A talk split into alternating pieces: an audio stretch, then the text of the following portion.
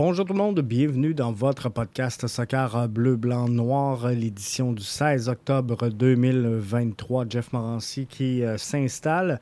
Version euh, audio seulement ce soir. On est en train de euh, déménager temporairement nos pénates du côté de chez Vibe Soccer pour vous présenter un podcast en direct lors du décès jeune D ce samedi. Donc, il faut réaménager un peu les studios et amener l'équipement là-bas. Donc, on est en formule audio seulement en ce lundi.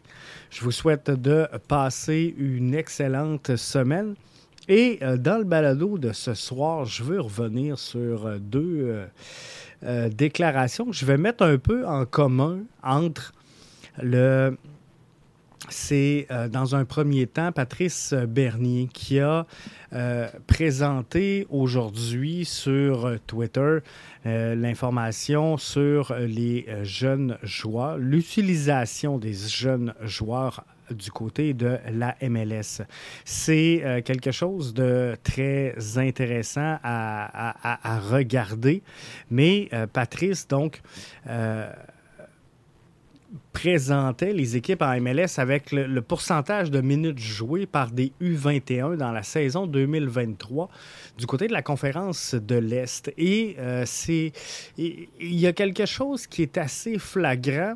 Et je vais mettre ça un peu en parallèle avec euh, Nilton qui euh, nous affirme finalement, ben, pas, nous affirme, c'est pas vrai, je voudrais pas mettre de, mots dans à Nilton, qui relaie l'information euh, je, devrais plutôt dire, sur un possible éventuel départ de Romel Kyoto, qui aurait eu des offres d'autres équipes de la MLS et peut-être même là, euh, Olympia, mais pour le moment, rien n'est joué, rien n'est fait. c'est sûr que dans une ronde de négociation, tout le monde va essayer de tirer la couverte de son côté.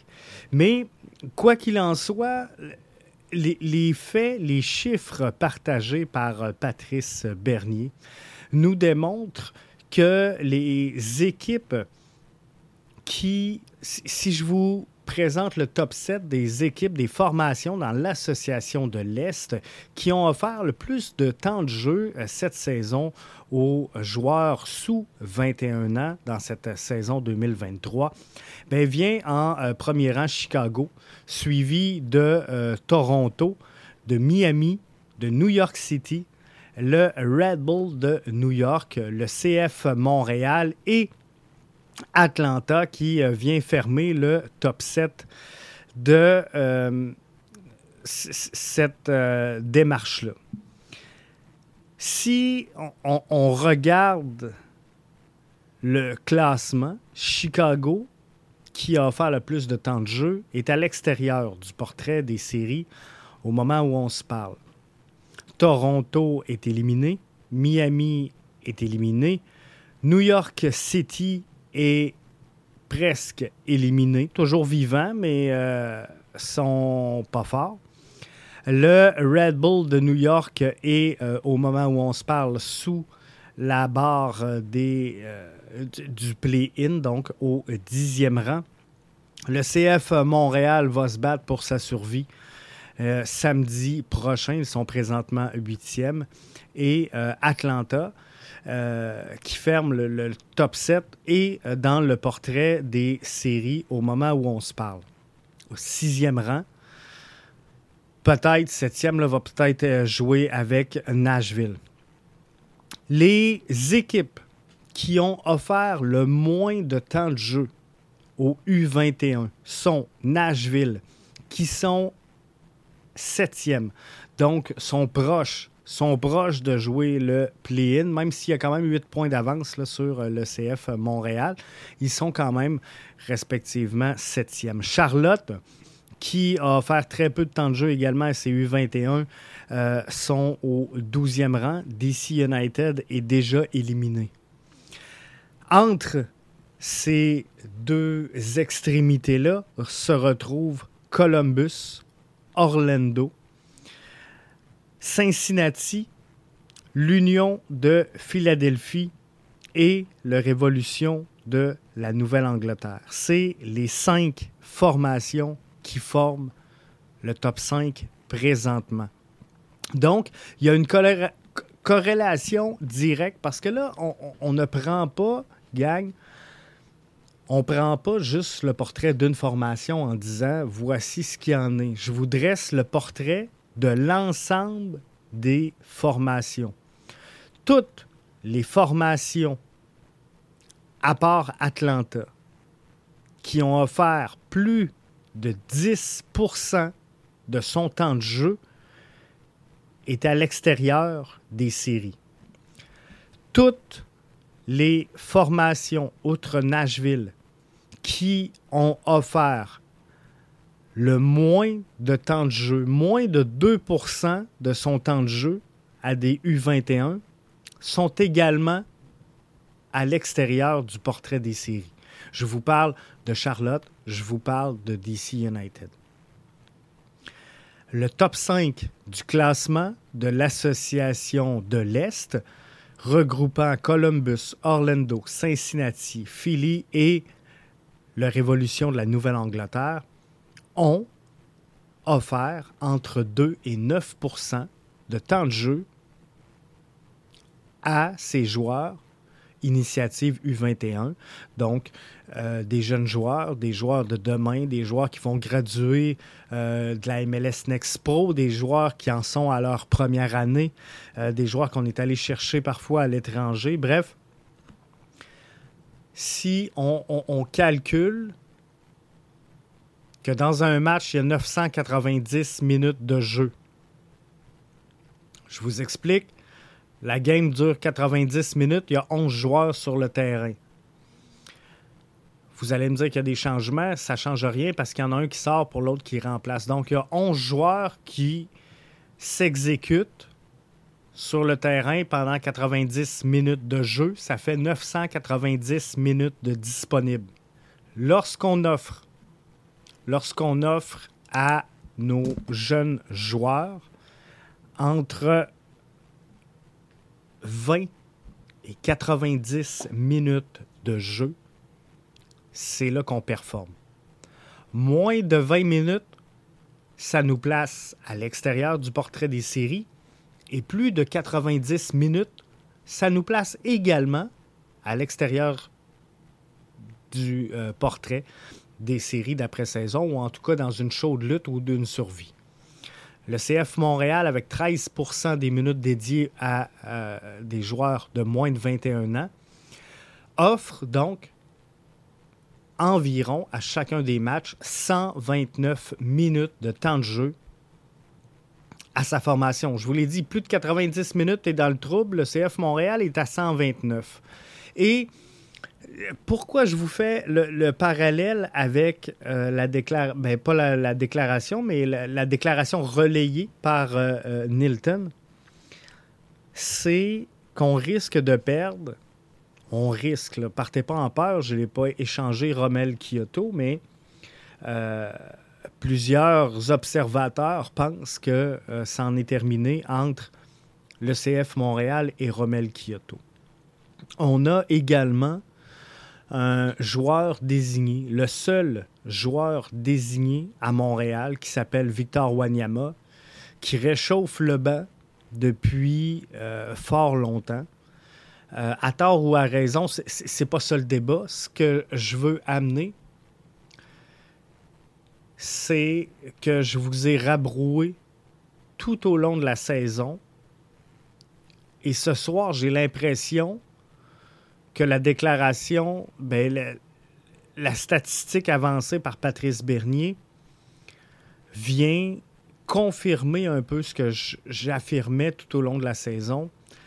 C'est que le, le CF Montréal peut avoir son projet de recruter, former, vendre, mais doit maintenir un équilibre qui est primordial, qui est essentiel dans le succès de cette formation-là pour obtenir des résultats sur le terrain. On a offert 129 minutes de jeu du côté à des jeunes joueurs U21. Du côté de Columbus, du côté de Orlando, on offre 20 minutes de jeu par match. Du côté de Cincinnati, on offre 30 minutes de jeu par match du côté de l'Union de Philadelphie, qui est fort possiblement le, modèle présentement à calquer euh, lorsque tu veux euh, recruter, former, vendre ou développer du moins ta formation via l'interne et euh, tes ressources personnelles. L'Union de Philadelphie offre 70 minutes de temps de jeu à ces U21 et la Révolution de la Nouvelle-Angleterre joue à peu près à 90 minutes de jeu par match. CF Montréal est à 129. Je vous ai mentionné tout au long de la saison qu'il était important de maintenir un équilibre entre la jeunesse et l'expérience. Ce n'est pas vrai que tu peux connaître du succès sur une base régulière avec des euh, hauts forts, euh, Opoku, euh, Bryce Duke, Nathan Saliba, tous alignés en même temps sur une base régulière sur le terrain. Il doit y avoir une alternance entre l'expérience. Et là, on, a perdu Rudy Camacho euh, dans le courant de la saison. On a perdu euh, dans l'entre-saison un, Kai Kamara. On risque de perdre, c'est toujours au stade de rumeur, mais un, un Romel Kyoto, un Victor Wanyama. Donc, ça sera très important. Puis, il, est trop tôt, là, aujourd'hui, 16 octobre 2023, il est trop tôt pour euh, dresser un portrait, un, bilan de la saison de euh, l'équipe d'Hernan Lozada. Et ça serait malsain de le faire alors qu'ils vont jouer euh, un match très important samedi prochain. Alors, je ne veux pas entrer dans le bilan, je ne veux pas entrer dans le post-season ce que je veux tout simplement vous amener comme réflexion, c'est est-ce qu'on a bien utilisé la jeunesse et l'expérience? Est-ce qu'on a fait un bon mariage de tout ça ou est-ce qu'on on, s'est trop laissé porter par le projet jeunesse qu'incarne le CF Montréal. Et qu'il incarne ce projet-là, je n'ai pas de problème avec ça. Mais euh, sincèrement, de voir les jeunes qu'on a vus cette saison jouer un 90 minutes au lieu d'un 129 par match, euh, je pense que ça pourrait être logique. Je pense que la barre logique, si on veut, serait autour de soit entre 60 et 80 minutes de jeu par match. Euh, ça serait logique. Donc, moi, ce que, j'aimerais voir, ce que j'aimerais observer dans le travail d'Olivier Renard en vue de la saison prochaine, et comme je vous dis, je ne veux pas dresser de bilan sur ce qu'il a fait, ce qu'il n'a pas fait, euh, mais la direction, selon moi, que doit prendre le CF Montréal est d'ajouter à cette formation-là des joueurs d'expérience euh, au niveau de la MLS pour essayer de ramener le ratio de minutes jouées par les U21 autour de 6, 7, 8, 9% Je pense que entre euh, quelque part entre 2 et 10, c'est logique, mais visiblement, à 2% on ne sera pas là parce que c'est le plan. C'est le du CF Montréal de travailler autour des jeunes. Donc, est-ce qu'on peut se rapprocher d'un 9% 10% qui euh, jouerait autour d'un 90, 100 minutes de jeu euh, par match. Je pense que ça pourrait avoir une certaine logique dans le cas du CF Montréal. Donc, je pense que c'est là-dessus qu'il faut mettre l'emphase en vue de la saison prochaine. Et là, comme je vous dis, je ne dresse pas de bilan à ce moment-ci, c'est pas ça que je fais. Ce que je dis, c'est qu'aujourd'hui, j'ai reçu de l'information de Nilton. J'ai reçu de l'information de Rommel, euh, pas Rommel, mais euh, de Nilton sur Rommel, de l'information de Patrice Bernier sur le temps de jeu des U21. Tout ça euh, vous a été offert à vous également, puisque c'était partagé sur les réseaux sociaux. Donc, ce n'est pas de l'information privilégiée. Là. Allez pas croire que j'ai parlé euh, en privé avec Nilton ou Patrice. C'est n'est pas le cas. J'ai pris l'information qu'ils ont relayée sur les réseaux sociaux pour l'analyser.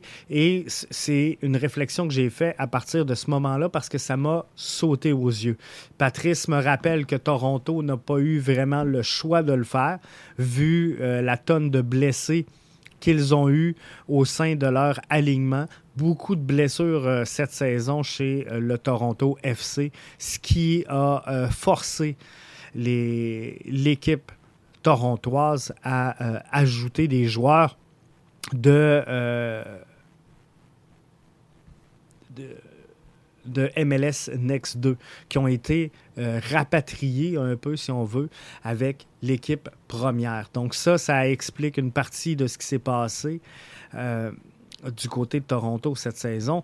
Mais euh, quoi qu'il en soit, moi, je pense que c'est l'information qui est pertinente, qui a été partagée par des acteurs qui suivent de près la MLS et euh, bien sûr le CF Montréal. Donc, faut euh, analyser tout ça et essayer d'en tirer des euh, conclusions. Donc, à la lumière de tout ça, moi, ce que je dis, c'est il faut sauver le soldat Rommel Kyoto, faut sauver le soldat Victor Wanyama. Et si ce n'est pas le cas, s'il n'y a pas d'entente imminente à venir avec un Kyoto, s'il n'y a pas d'entente imminente à venir avec un Victor Wanyama, ben moi, ce que je veux qu'Olivier Renard amène à ce club-là en vue de la saison 2024, ben, c'est de l'expérience MLS. Des joueurs capables de prendre le lead. Actuellement, et de jouer dès le jour 1 au niveau de la MLS. Donc, pas un, projet qui a joué du haut niveau international ou du niveau qui pourrait sembler euh, comparable et qui doit se relancer, qui cherche une fenêtre finalement pour venir exprimer son talent. Euh, c'est pas tout à fait ça qu'il faut euh, trouver du côté du CF Montréal, mais bien un joueur capable d'aider cette formation-là. Donc, on l'a, le Romel Kyoto, à Montréal. Il l'a de tatouer sur le corps, c'est le cas de le dire, le CF Montréal. Je pense qu'il peut encore aider cette formation-là à connaître du succès. Pas nécessairement par tout le temps de jeu, mais par l'expérience qu'il peut apporter sur le terrain pour diriger les joueurs. Je ne m'attends pas à une saison de 25 buts de Romel Kyoto la saison prochaine. Je m'attends pas d'une domination euh, de, Victor Wanyama sur le terrain la saison prochaine. Mais si on peut aligner ces gars-là, qu'ils contribuent au succès de cette formation-là en aidant nos jeunes joueurs euh, à, connaître du succès et à bien se développer, ben, ce sera des minutes de jeu importantes qui n'auront peut-être pas d'impact immédiat sur le résultat sportif à la fin d'un match, mais sur l'ensemble de la saison, après les 34 rencontres du calendrier régulier, aura sans aucun doute un impact important, un impact primordial dans le succès ou non que connaîtra l'édition 2024 du CF Montréal. Donc moi, ce que je dis, c'est juste ça. Maintenant, l'équilibre dans le temps de jeu offert à nos jeunes joueurs, euh, c'est bien de recruter, c'est bien de former, c'est bien de vendre. Est-ce qu'il y aura les départs de Nathan Saliba dans l'entre-saison? Est-ce qu'il pourrait y avoir des offres pour un joueur comme Waterman, pour un joueur comme Mathieu Chouanière, pour un joueur comme, euh, je ne sais pas, le Opoku? Je vous donne des, des exemples, puis c'est pas de l'information que j'ai au moment où on se parle, mais c'est quelque chose qui pourrait arriver. Est-ce qu'un Jonathan Sirois pourrait recevoir une offre euh, extérieure? Est-ce qu'un.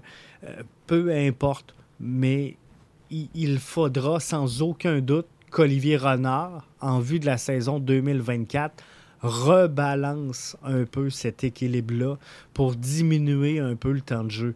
Et on le sait, à, Philadelphie, c'est euh, une équipe, un projet qu'on pourrait dire à calquer si on, veut faire du copier-coller, si euh, on veut plagier sur un modèle à succès, celui de l'Union de Philadelphie en est un, en est un beau. Euh, avec 7% de temps de jeu offert à ces U21. Euh, on parle d'environ 70 minutes de jeu par match. Ben, je crois que c'est dans cette direction-là que doit aller l'organisation du CF Montréal pour connaître du succès. Alors là-dessus, j'aimerais avoir votre point de vue. Aimeriez-vous avoir un meilleur équilibre entre l'expérience et la jeunesse? Et est-ce qu'il faut sauver nos joueurs d'expérience et les ramener en 2024? Je vous parle bien sûr de Romel Kyoto, je vous parle également de Victor Wanyama. Donc, j'ai bien hâte de vous entendre là-dessus, de lire vos commentaires et on s'en reparlera, c'est sûr, samedi dans l'avant-match du CF Montréal qui sera, je vous le rappelle, présenté en direct de chez Vibe Soccer ici à Rivière-du-Loup en, en collaboration pardon, avec euh, la gang de euh, Pizza Salvatore pour euh, un match qui sera sans aucun doute très fort en intensité, du moins on l'espère. Et là-dessus, ben, je vous souhaite de passer une excellente semaine.